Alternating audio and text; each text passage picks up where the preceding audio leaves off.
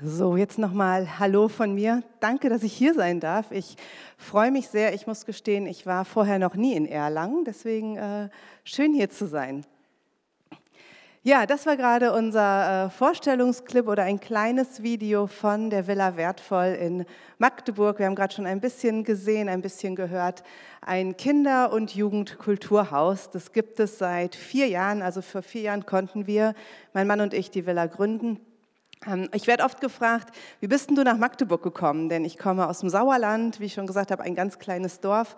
Und vor allen Dingen die Magdeburger fragen immer, sag mal, wieso kommst denn du freiwillig hier hin? Weil Magdeburg oft, also die haben oft nicht so ein gutes Bild von sich und ihrer Stadt.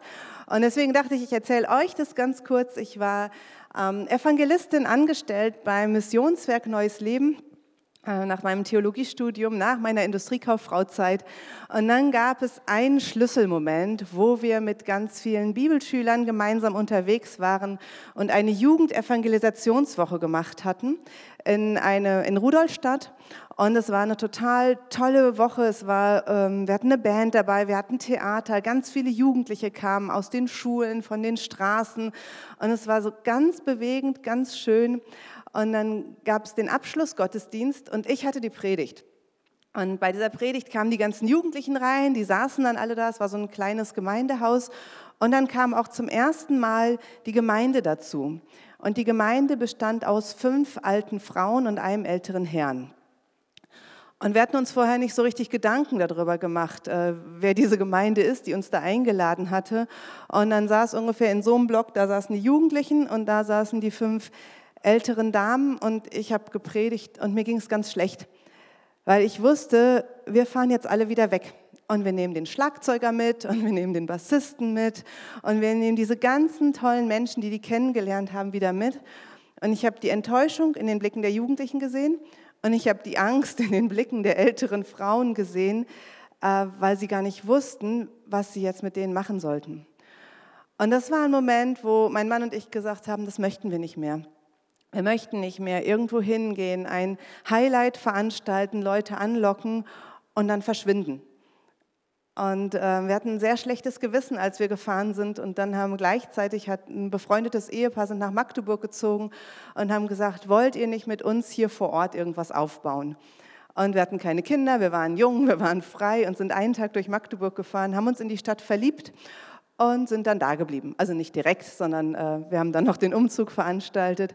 Und das war so dieser Wunsch von sozial-evangelistischer Jugendarbeit, irgendwas mit Theater, irgendwas mit Musik und mal gucken, was passiert. Das war unser Weg nach Magdeburg.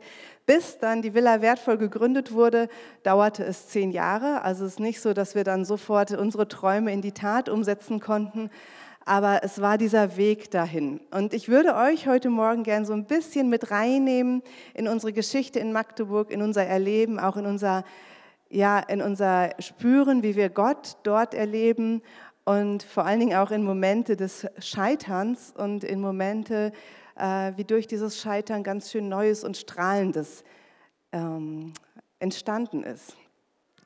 Genau. In jedes Dunkel passt ein Licht. Dieses Motto haben wir uns irgendwann gegeben. Und ich fange ganz von vorn an, als wir nach Magdeburg gegangen sind und mache dann ein paar Sprünge, weil diese erste Begegnung war für uns ganz wichtig. Mein Mann Simon ist Musiker und er wurde eingeladen von Jugendlichen in Magdeburg, die wir über den CVM kennengelernt hatten, in einem Jugendclub Musik zu machen. Das war unser erster Gründonnerstag in Magdeburg. Wir waren gerade drei Monate da. Und äh, wir dachten, na klar, er kann Musik machen, Jugendliche kennen wir, damit kommen wir klar. Und dann wurde er eingeladen in den Jugendclub Knast. Äh, das ist ein altes Stasi-Gefängnis in Magdeburg. Und wir sind dahin und kamen nun aus dem Westerwald, äh, wo wir sehr in den frommen Szenerien unterwegs waren. Und in diesem Jugendclub war, also war Jugendclub, wie man sich das vorstellt. Es waren Graffitis an der Wände. Auf den Graffitis, die Leute hielten Waffen in der Hand. Ähm, die waren nur halb angezogen und es lief Musik da. Sehr viel Texte, wo es um die Mutter des anderen ging und also ganz schwierig, sag ich mal, ja. Und wenn ich dann äh, denke so an Lieder aus meiner Kindheit, Pass auf, kleines Ohr, was du hörst, dachte ich so, hm. Naja, jedenfalls äh, war Simon sehr motiviert, seine Lieder dort zu spielen. Er ist Singer-Songwriter und hat eher so melancholische Stücke. Und ich dachte, Alter, das wird überhaupt nichts, hau bloß hier ab. Ähm, und stand dann schon so am Ausgang mit den Autoschlüsseln, weil ich dachte, die, die schmeißen den raus. Ja, das war, ähm, und dann hat er seine Sachen aufgebaut und hat angefangen zu spielen. Und es war, war ein absoluter Bruch da, weil plötzlich die Jugendlichen Feuerzeuge in der Hand hielten und seine Lieder mitgesungen haben. Und ich habe gemerkt, krass, hier an diesem, diesem verrückten Ort, ja, da hat noch vorher noch so ein Mädchen an der Stange getanzt. Also es war alles das, was ich, was ich eigentlich vermeiden wollte, war aber plötzlich so ein ganz schöner Moment. Und dann haben wir uns mit diesen Jugendlichen angefreundet. Wir haben mit denen Fußball gespielt. Also ich nicht, ich kann kein Fußball spielen, sondern Simon, ich saß tatsächlich und meine feministische Ader hadert damit. Aber ich saß am Rand und habe mit den Mädchen gehäkelt, während die Jungs Fußball gespielt haben. Und die haben mir Häkeln beigebracht. Ja, also es war völlig skurril und ich rede nicht von 1897. Ähm, und dann haben sie uns eingeladen zu einer Geburtstagsfeier. Ähm, die war am Neustädter See in Magdeburg. Ein Mädchen wurde 16. Und wir sind auch wieder motiviert dahin. Wir hatten da noch keine Kinder, das ging alles. Und Simon hatte seine Gitarre dabei. Und dann sagte das Mädchen, die Geburtstag hatte, und jetzt spielst du noch mein Lieblingslied. Simon sagte, na welches denn? Na, das, was wir immer gesungen haben auf diesem Zelllager. Dieses mit dem... Und das war vom Anfang bis zum Ende, hält Gott seine Hände über dir und über mir haben wir gesungen am Neustädter See mit Jugendlichen, die Alkohol getrunken haben, geraucht haben, ich weiß nicht was alles. Und dann wurde die Party immer übler, immer schwieriger, die Musik wurde immer schlimmer.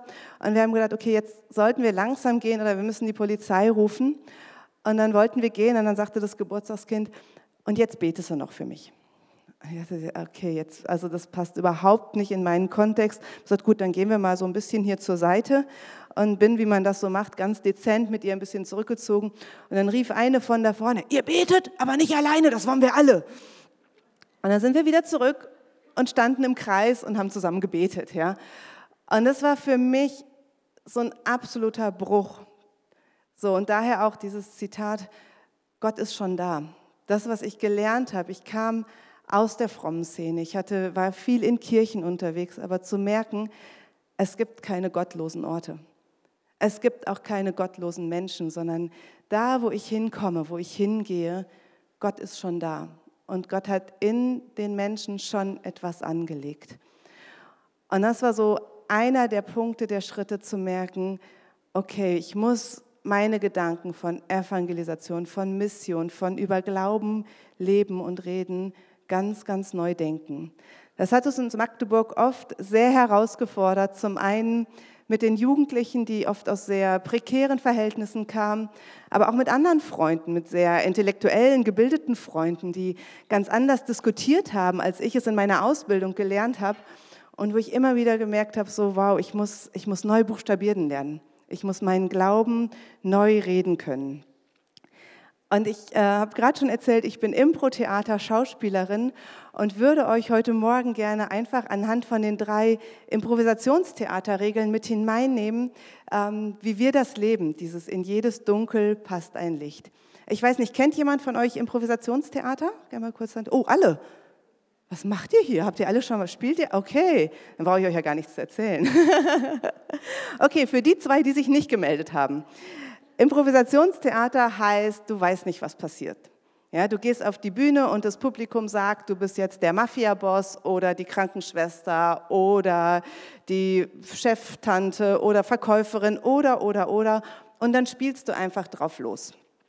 Ähm, und die erste Regel, die es gibt beim Impro-Theater und die mir ganz viel hilft, heißt Ja und annehmen, was passiert. Wenn ich auf die Bühne gehe und egal was passiert, ob mein Mitspieler mir einen Heiratsantrag macht oder ob er sagt, ich hätte Angst vor Spinnen oder ob er mich zur Chefin von Mercedes-Benz macht, ich muss Ja sagen. Ich muss das annehmen, was passiert und kann das weiterentwickeln. Wer beim Impro-Theater eine feste Vorstellung davon hat, was er oder sie spielen will, kann nicht glücklich werden. Und ich merke, dass das für meinen Glauben, für mein Leben in Magdeburg, für das Leben in der Villa wertvoll total wichtig ist. Wenn ich eine feste Vorstellung davon habe, was passieren soll. Wenn ich eine feste Vorstellung davon habe, wie ich denke, dass andere Gott erleben, dann kann ich nicht glücklich werden. Sondern ich muss mich wie beim Improvisationstheater immer wieder darauf einlassen, was die Menschen wollen, was sie interessiert. Ich erinnere mich an ein Gespräch relativ an, am Anfang mit einem Freund, wo ich so im Kopf die vier geistlichen Gesetze hatte und im Kopf hatte, Jesus ist für unsere Schuld gestorben. Und dann sagt dieser Freund mir, aber Bettina, es gibt doch gar keine Schuld. Und in dem Moment war meine ganze Argumentation hinfällig. Denn wenn er das nicht anerkennt, habe ich keine Argumente mehr. Und zu merken, ich muss ihm jetzt nicht einreden, dass er Schuld hat, sondern ich muss gucken, wo in seinem Leben hat Gott denn schon angedockt? Wo gibt es denn diese Momente? Und es waren ganz, ganz andere Themen. Ja und. Die Kinder, die in die Villa wertvoll kommen, das sind extrem unterschiedliche Kinder. Wir haben Kinder, die kommen von der Förderschule und wir haben Kinder, die kommen vom privaten Gymnasium. Wir haben Kinder, die kommen mit ihrem Tretroller von drei Straßen weiter aus dem Plattenbau und wir haben Kinder, die werden mit dem SUV gebracht äh, und haben ihren kleinen Schoßhund dabei und kommen dann so auf den Hof getippelt. Und es ist immer wieder ein Ja und. Immer wieder ein jedes Kind so annehmen, wie es ist. Das Sehen als Geschenk Gottes und nicht zu versuchen, es in irgendeine Schublade zu passen, wo ich denke, das passt. Ich bin jetzt eben gefragt worden im Interview, was mein Traum war mit 18, 19. Der war Theaterspielen mit Kindern. Es hat in Magdeburg aber zehn Jahre gedauert, bis wir die Villa Wertvoll gegründet haben. Ich habe lange am Fußballrand gesessen und gehäkelt. Ich bin lange in irgendwelche Schulen gegangen und habe dort in ganz doofen Zuständen Theaterworkshops gemacht, weil dieser Punkt einfach nicht da war, eine fette Villa anzumieten. Und ich weiß nicht, an welchem Punkt du gerade bist in deinem Leben, wo du dir vielleicht wünschst, boah, Gottes Licht zu erfahren oder seine Nähe zu erfahren oder zu erleben, dass Menschen, die du kennst, anfangen zu strahlen und zu leuchten. Ich glaube, eins der wichtigsten ist diese Geduld zu haben, zu sagen, ja und. Ob ich schon wanderte durch finsteres Tal, du bist bei mir. Ja, auch wenn ich jetzt vielleicht nicht gerade meinen Lebenstraum lebe, Gott ist da im finsteren Tal. Auch wenn Menschen, die ich gerade begleite, an tiefen Punkten sind, Gott ist trotzdem da. Wir haben gerade eine Zeile gesungen, da hieß es, du heilst jedes Herz. Und ich merke, oder heilst jede Wunde. Ich merke, wenn das gesungen wird, ich habe einen Schmerz. Weil ich denke, stimmt denn das? Ich sehe viele Jugendliche bei uns in der Villa, die, die kommen mit aufgeritzten Armen und Beinen. Und ich denke mir so, Moment mal, wo heilt denn Gott da? Und trotzdem wieder zu sagen, ja, er ist da. Er ist im finsteren Tal da. Und das gilt nicht nur für Leute aus dem Alten Testament, sondern für jeden Einzelnen. Dieses Annehmen, dieses tiefste Vertrauen, die tiefste Gewissheit. Ja sagen zu dem, was ist und dann dieses Und sagen weiterzumachen. Eine neue Idee hinzuzufügen. Nicht sich mit dem abzufinden, was da ist, sondern zu sagen, ich gehe noch einmal weiter. Ich mache einen Schritt weiter. Ja, und als wir den ersten Schnuppertag gemacht haben in der Villa Wertvoll, ist kein Jugendlicher gekommen. Nicht einer. Wir standen da, wir hatten das Haus vorbereitet, wir hatten viel Geld investiert, wir standen als Mitarbeiter hochmotiviert da und es kam keiner. Ja, scheiße. Und es war ein ganz komisches Gefühl. Es war dieses Gefühl von, was ist, wenn uns keiner will? Wir waren ja schon zehn Jahre in der Stadt und waren uns auch ziemlich sicher, dass der Bedarf da ist. Aber was, wenn wir vielleicht doch doof sind oder uncool sind oder sonst irgendwas? Ja, stehst du da mit einem schlechten Gewissen allen Leuten gegenüber, die Geld gespendet hatten, allen Betern. Und dann haben wir als Mitarbeiterteam auch gesagt, ja und, jetzt können wir nichts ändern und haben alle Workshops für uns selber gemacht. Ich habe gebreakdanced, ich war im Tonstudio, kann ich alles nicht, habe ich nochmal bestätigt bekommen. Aber wir haben diese Sachen einfach durchgemacht. Die anderen haben Theater gespielt und wir hatten einen wunderbaren Tag zusammen. Und dann haben wir erstmal wieder nichts gemacht und haben gewartet und haben das Haus noch schöner gemacht. Und nach einem halben Jahr, wir hatten dann ein bisschen was mit Schulen zu tun, haben wir nochmal einen neuen Schnuppertag gemacht. Und dann kamen 30 Kinder. Und im nächsten Jahr 60 Kinder. Und jetzt sind wir 150 Kinder und Jugendliche, die durch die Villa gehen. Das ist jetzt schön zu erzählen, so im Nachhinein. Kann man immer sagen, tolle Erfolgsgeschichte. Aber dieser erste Schnuppertag, das war so ein, ja, äh. Und ich möchte euch Mut machen, wenn Dinge gerade nicht klappen bei euch oder wenn es gerade ist, dass ihr da seid und das Gefühl habt, es kommt keiner. Vielleicht ist gerade was anderes dran. Ich habe seitdem nie wieder gebreakdanced und ich bin total froh, dass ich diesen einen Tag hatte, dass wir den als Team hatten. Aber ich möchte das auch jetzt nicht jede Woche wieder erleben, sondern einfach zu sagen, ja und.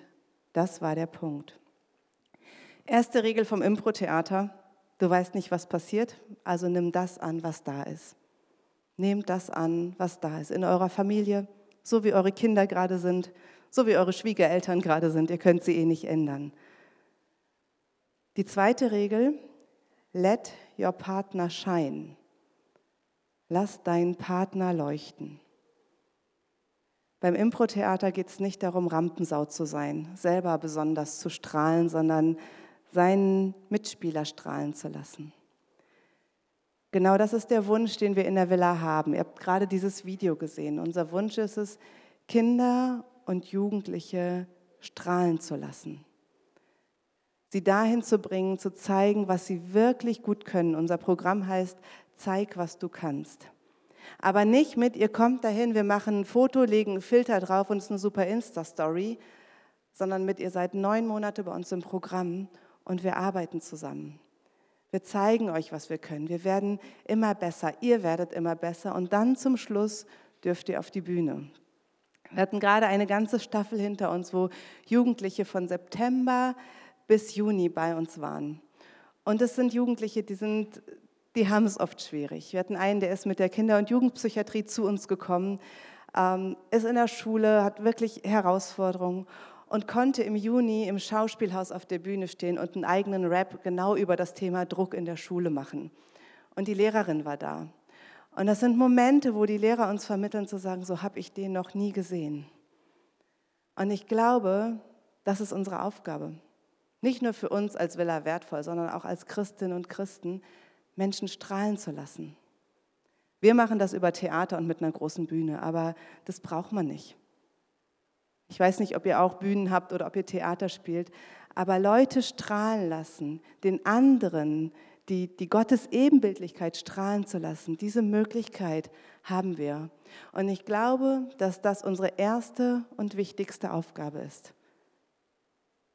Ich habe lange darüber diskutiert und meine Mama immer viel geredet über dieses Thema Schuld und Scham und wann kommt man äh, ins Gespräch und wie kommt man übers Gespräch in den Glauben. Meine Mama hat irgendwann gesagt, ich weiß gar nicht, warum du so viel diskutierst. Guck dir an, wie du lebst und du weißt, was du glaubst. Und ich habe gemerkt, genau das ist mein Ansatz.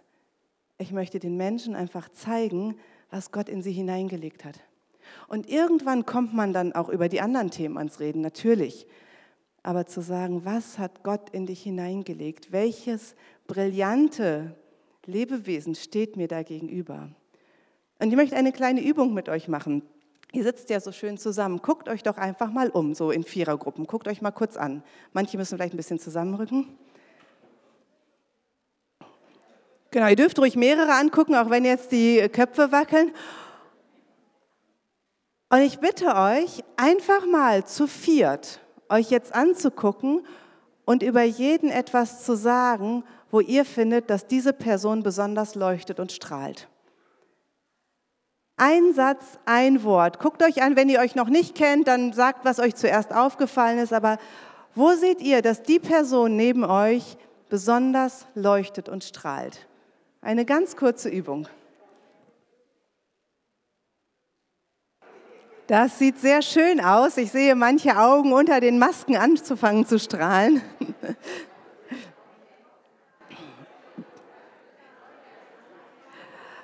Okay, dann dürft ihr euch wieder nach vorne drehen, außer ihr habt noch ganz viel Redebedarf. Dann könnt ihr das vielleicht hinterher beim Pizzaessen weitermachen. Da ist noch viel Redebedarf.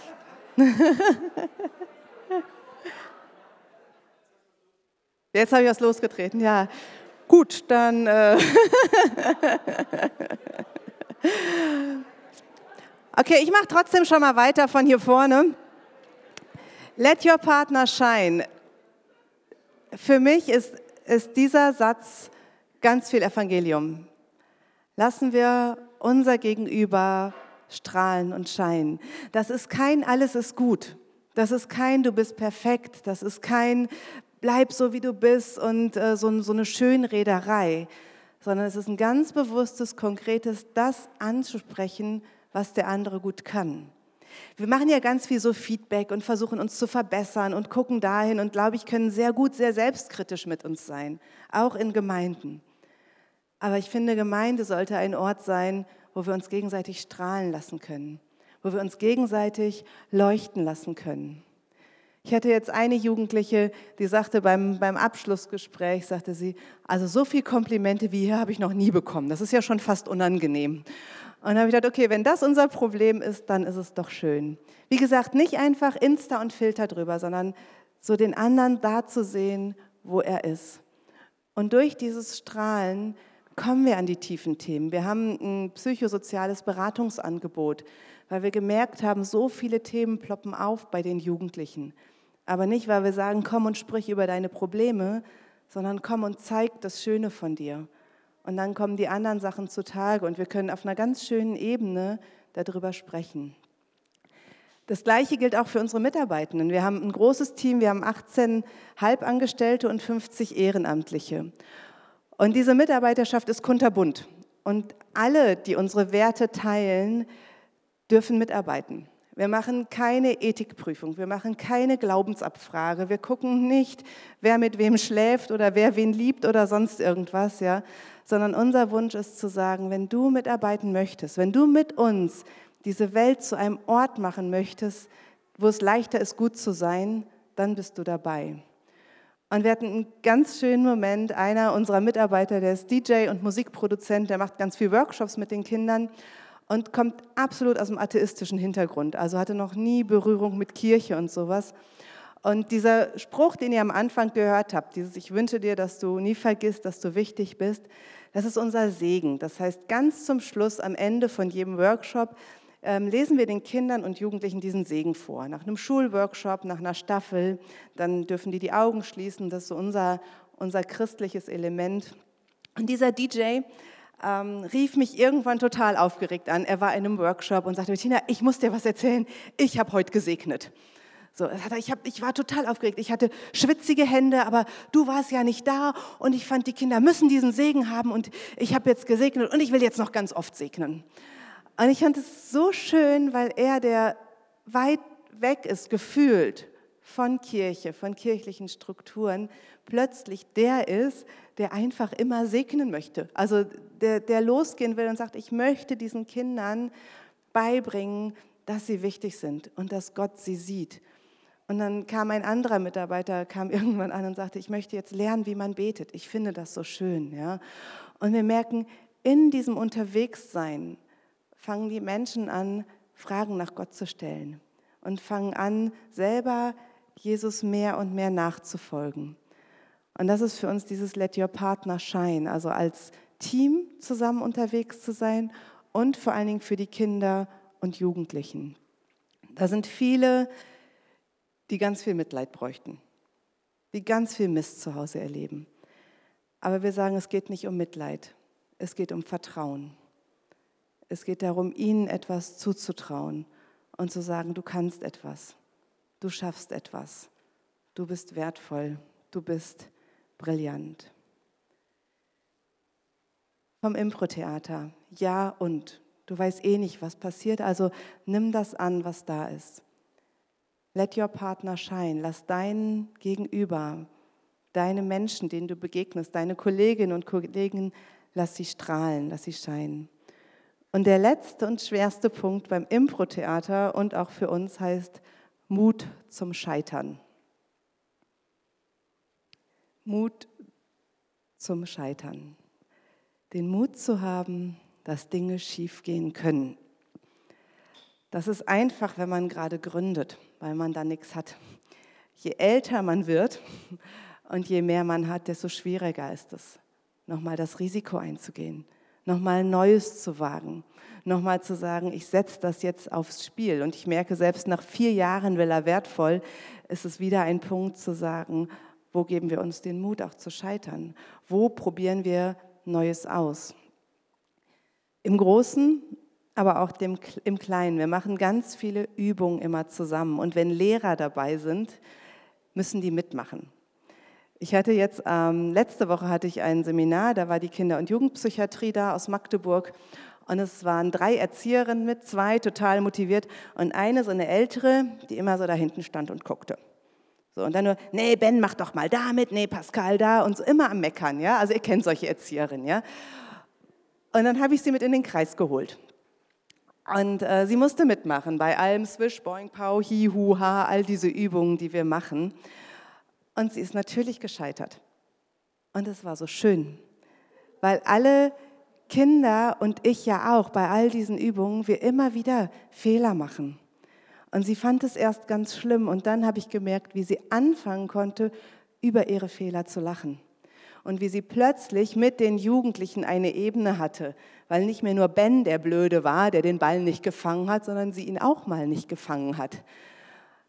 Und diesen kleinen Moment, gemeinsam zu scheitern, gemeinsam zu merken, Dinge dürfen schiefgehen. Es muss nicht perfekt sein. Der ist so wichtig. Und der ist in Gemeinden wichtig und der ist im Miteinander wichtig, wenn wir in dieser Welt unterwegs sind. Meine Oma war sehr cool. Meine Oma hat immer Leute eingeladen, ganz viele Leute hat immer gesagt, ich bin die Erste, die den Fleck die Tisch, auf die Tischdecke macht.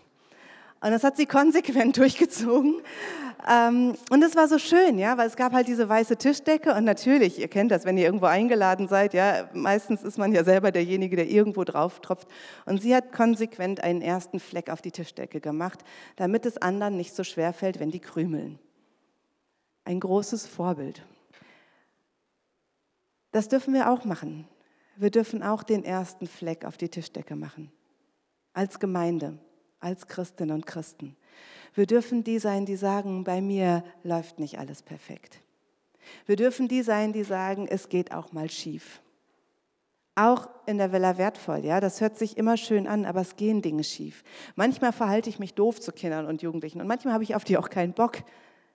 Oder schnauzt die an, wenn die nerven, weil nicht immer alles gut ist und weil 30 Kinder manchmal wahnsinnig anstrengend sein können. Und manchmal könnte ich meine eigenen Kinder an die Wand klatschen, ähm, was aber nicht heißt, dass ich sie nicht liebe. Aber es ist ganz wichtig, dass wir nicht ein Ort sind, wo man sich noch schlechter fühlt, als man es eh schon tut, sondern dass wir als Gemeinde, als Christen ein Ort sind, wo wir sagen, Mut zum Scheitern. Du darfst Fehler machen, du darfst ausprobieren. Im Kleinen, durch so kleine Übungen und auch im Großen und dann zu wissen, in jedes Dunkel passt ein Licht, auch wenn ich vielleicht manches Dunkel selber verzapft habe. Eine Geschichte, vielleicht kennen die manche Leute schon, es war ein, ein großer Scheitermoment in Magdeburg. Wir haben diesen Fußballclub angefangen mit den Jugendlichen, der den schönen Namen hatte, 1. FC Knast 09. Und dann kamen ganz viele geflüchtete Menschen nach Magdeburg. Und wir dachten, Fußball integriert, das ist total super und haben die mit dazu eingeladen. War ja ungefähr das gleiche Alter. Die konnten sich aber nicht leiden also die Knastjungs, weil sie sehr rechtsgerichtet sind und die geflüchteten Menschen haben das gespürt. Und es war ein ganz harter Punkt, weil wir gemerkt haben, unsere Jungs vom ersten FC Knast kommen nicht mehr. Die haben gesagt, wenn die kommen, kommen wir nicht. Und wir waren aber schon sieben Jahre mit denen gemeinsam unterwegs. Und dann haben wir die Entscheidung getroffen und haben gesagt, gut, dann dürfen die Menschen, die jungen Männer, die geflüchtet sind, nicht mehr kommen. Für mich ganz furchtbar, für meinen Mann ganz furchtbar, weil wir gesagt haben, eigentlich widerspricht das allem, was wir leben wollen, aber wir können uns gerade nicht teilen. Wir haben diese Entscheidung getroffen, haben dafür viel Ärger gekriegt, natürlich, weil wer schickt geflüchtete junge Männer weg? Es hat sich dann ein Freund gefunden, der hat mit den anderen Jugendlichen, mit den Geflüchteten, einen Fußballclub gegründet. Okay, entspannt, wir Knast, er Flankenwechsel.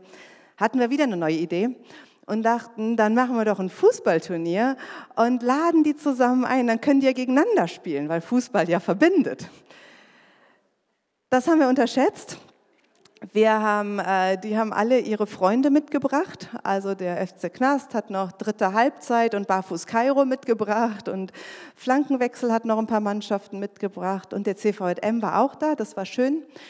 Und dann äh, wurde daraus ein riesengroßes Turnier mit über 200 Menschen Und wir waren ungefähr zehn Leute, die das organisiert hatten und hatten Kinderschminken und Luftballons und faire Limonade. Und es fing schön an. So, es war wirklich, die Fotos, die ersten Fotos sind total schön, weil es ganz viel bunt war und ganz unterschiedlich. Und dann fing es an zu zu schwelen. Ja, so die vom, vom ersten FC Knast haben die ersten Sprüche gemacht, dass die anderen wohl Messer in den Stutzen hätten. Die äh, von Flankenwechsel meinten, na, ihr seid ja alles Nazis. Und das wurde so ein bisschen, baute sich so langsam auf. Und das war, also der Fußballplatz war unten und dann war so eine, so, ein, so eine Grastribüne, wo alle saßen. Und kurz vorm, äh, vorm Halbfinale ist der Torwart vom ersten FC Knast, ein eigentlich ganz niedlicher Junge, der auch schon oft bei uns übernachtet hat und ich mag ihn sehr. Er ist dann halt rübergerannt vor die Tribüne, wo die ganzen geflüchteten jungen Männer saßen, viele mit all ihren Freunden, und rief da hoch, ihr habt doch alle die gleiche Mutter. Das war nicht so klug, weil dann keiner mehr saß, sondern die alle auf den Platz gerannt sind und es eine riesige Massenschlägerei gab. Also die Polizei musste kommen, der Krankenwagen musste kommen, das Einzige, was fair war, war die Limonade dann noch. Und wir waren tief getroffen. Also das war, es ist zum Glück keiner ernsthaft zu Schaden gekommen, aber dieser Moment, diese Bilder, die werde ich einfach nie vergessen, wo Menschen, die man wirklich beide mag und wo ich denke, ich habe so viel investiert und äh, habe dich so lieb gehabt und du verprügelst da einfach. Aber es gehört dazu. Und die selber fanden es gar nicht so schlimm wie wir. Also wir haben in den nächsten Tagen Nachrichten bekommen, ach, war doch eigentlich ganz lustig und wann machen wir das nochmal? Ähm, und ich dachte so, nee, nie wieder. Aber diese Erfahrung, die war gut. Das heißt nicht, dass ich nochmal wieder so ein Fußballturnier plane, ja? sondern man kann ja daraus lernen, ja und nicht nochmal. Aber trotzdem zu sagen, das passiert. Das gehört dazu. Und nicht alles ist gut. Und nicht alles, was wir in der Villa Wertvoll in Magdeburg haben, machen, hat Erfolg. Und ich hoffe, ihr habt auch nicht immer Erfolg. Aber ich glaube, dass wir diesen Mut zum Scheitern brauchen. Denn wenn wir den nicht haben, werden wir auch die schönen Sachen nicht erleben. Als wir vor vier Jahren diese Villa gegründet haben, da waren wir mit ganz vielen kleinen Projekten in der ganzen Stadt verstreut und wir haben von einem Ort geträumt, wo Kinder und Jugendliche hinkommen können, wo es schön ist, wo sie gerne sind, wo sie einen ästhetischen Ort haben. Dann haben wir diese leere Villa gefunden, mitten im Plattenbauviertel, mitten im großen Grundstück, hinter einer Mauer. Und es klang alles so perfekt. Und dann haben wir die Zahlen uns angeguckt und gesehen, dass wir ein mini kleiner Verein sind mit drei Leuten, die eine halbe Stelle haben. Und es war total irrsinnig. Und ich habe aber gedacht, ich möchte nicht an dieser Villa vorbeifahren in 10, 15, 20 Jahren und denken, hättest es doch mal versucht. Sondern lieber, ich versuche es jetzt und es scheitert, als dass ich es nie versucht habe. Wie groß ist der Raum, den du Gott gibst, um ihn zu füllen? Hat mich damals jemand gefragt. Fragt jetzt wieder jemand, wo wir gerade eine zweite Villa dazu anmieten können. Wie viel traust du Gott zu? Und wie viele Dinge würdest du anfangen, wenn du mehr Mut hättest, auch zu scheitern? Wer alles richtig machen will, verpasst vielleicht den schönsten Fehler seines Lebens. Und ich möchte euch Mut machen, zu scheitern. Und Mut machen, auch Ohnmacht zu erleben. Und wir haben dafür ein riesengroßes Vorbild. Und das ist Jesus. Am Kreuz war Ohnmacht da, war ein Scheitern da. Im Nachhinein wissen wir das alles, dass alles gut ausgegangen ist, dass alles zum Plan gehörte. Aber es ist nicht so, dass er auf dieser Erde war und geradlinig dadurch geflogen ist und alles war in Ordnung. Ich glaube, wir dürfen uns sehr viel an Jesus orientieren und daran auch diese Ohnmacht und dieses Gefühl von Gott verlassen zu sein oder dieses Gefühl, Gott heilt eben nicht, alle Wunden sofort auszuhalten. In jedes Dunkel passt ein Licht. Ob ich schon wanderte im tiefsten Tal, du bist bei mir. Ja und, let your partner shine, Mut zum Scheitern. Bleibt eine Frage zum Schluss. Die wird uns immer wieder gestellt. Habt ihr Erfolg? Tja, wenn man sich die Zahlen anguckt, natürlich. Wenn man sich manche Geschichten anguckt, überhaupt nicht. Weil wir gerade nicht mehr Abiturienten, nicht mehr Schulabgänger, nicht sonst irgendwas produzieren. Und das ist ja oft die Frage, woran misst man Erfolg? Misst man Erfolg daran, wie viele Menschen in einen Gottesdienst kommen, wie viele Leute zu Mitarbeitern werden? Nun aber bleiben Glauben, Glaube, Hoffnung, Liebe. Das Größte aber ist die Liebe. Wir haben für uns beschlossen, dass wir unseren Erfolg nicht daran messen, ob Kinder oder Jugendliche sich verändern, sondern ob wir sie lieben können. Auch wenn sie immer wieder ins Gefängnis gehen. Auch wenn sie vielleicht weiterhin rechtsradikal bleiben. Ich finde das total daneben. Ich finde das ganz furchtbar. Aber meine Aufgabe ist nicht, sie zu verändern oder ihnen einzureden, dass sie falsch sind, sondern meine Aufgabe ist zu lieben. Und das ist anstrengend genug. Glauben, hoffen und lieben. Ich erinnere mich an ein Mädchen, ähm, die hatte ich im Theaterkurs und die ist mit 15 schwanger geworden. Und ähm, die Eltern waren getrennt, schwierige Verhältnisse. Der ähm, Junge war schon wieder weg, der Vater des Kindes, also des noch nicht äh, entstandenen Kindes. Die Eltern wollten sie dazu zwingen, abzutreiben. Und sie mit 15 wollte das nicht. Sie hat gesagt, ich kann das nicht, ich will das nicht. Und die Eltern, besonders der Vater, haben so einen enormen Druck aufgebaut, dass sie zur Beratungsstelle gehen musste und schließlich einen Termin in der Klinik hatte. Und ich habe sie begleitet, ich habe sie am Abend vorher begleitet und ich habe gemerkt, ich kann, ich kann nichts mehr tun. Ich konnte, mein Glaube war weg, dass da noch was passiert. Ich konnte, habe dann mit ihr geschrieben, habe gesagt, okay, weißt du, Gott ist da und auch wenn morgen was ganz Schweres für dich ansteht, Gott wird da sein und wir können uns hinterher treffen und ich bin da für dich. Und sie hat wirklich ganz emotional Abschied genommen, hat noch einen Brief an ihr ungeborenes Kind geschrieben. Und am nächsten Tag kam eine Nachricht. Sie ist in die Klinik gegangen und saß vor dem Behandlungszimmer und dann kam eine Krankenschwester raus und hat sie angeguckt und hat gesagt, vor 15 Jahren war ich an dem gleichen Punkt wie du. Und das war der größte Fehler, du kannst jetzt abhauen. Und dann ist dieses Mädchen abgehauen. Die ist einfach weggelaufen. Und der Junge ist jetzt vier Jahre alt. Das ist eine total schöne Geschichte. Drei Monate später war ihre Freundin bei mir. Sagte Bettina, ich habe mich jetzt länger nicht gemeldet, ich hatte eine Abtreibung, mir ging es schlecht. Das ist eine ganz traurige Geschichte.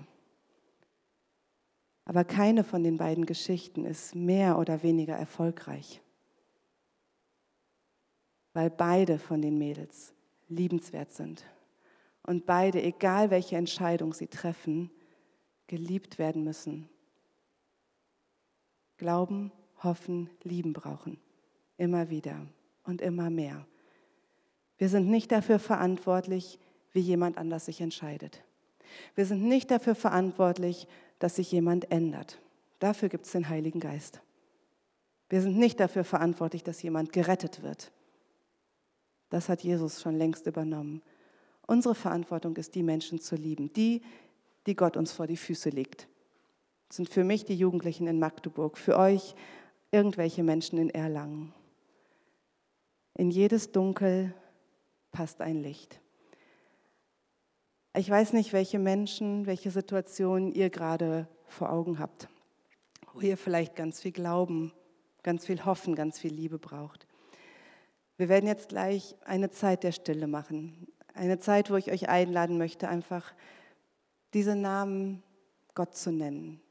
In Gedanken, in Gebeten und einfach immer wieder um Liebe zu bitten, denn das ist das, was wir geben dürfen. Das ist das Schwerste, was wir zu geben haben. Und alles andere ist Gottes Sache. Und die Zeit der Stille wird enden mit einem Lied, wo ihr nochmal einfach zuhören dürft und wissen dürft, Egal welcher Weg vor euch gerade liegt, ob es gerade Höhen oder Tiefen sind, Gott ist da. In jedes Dunkel passt ein Licht.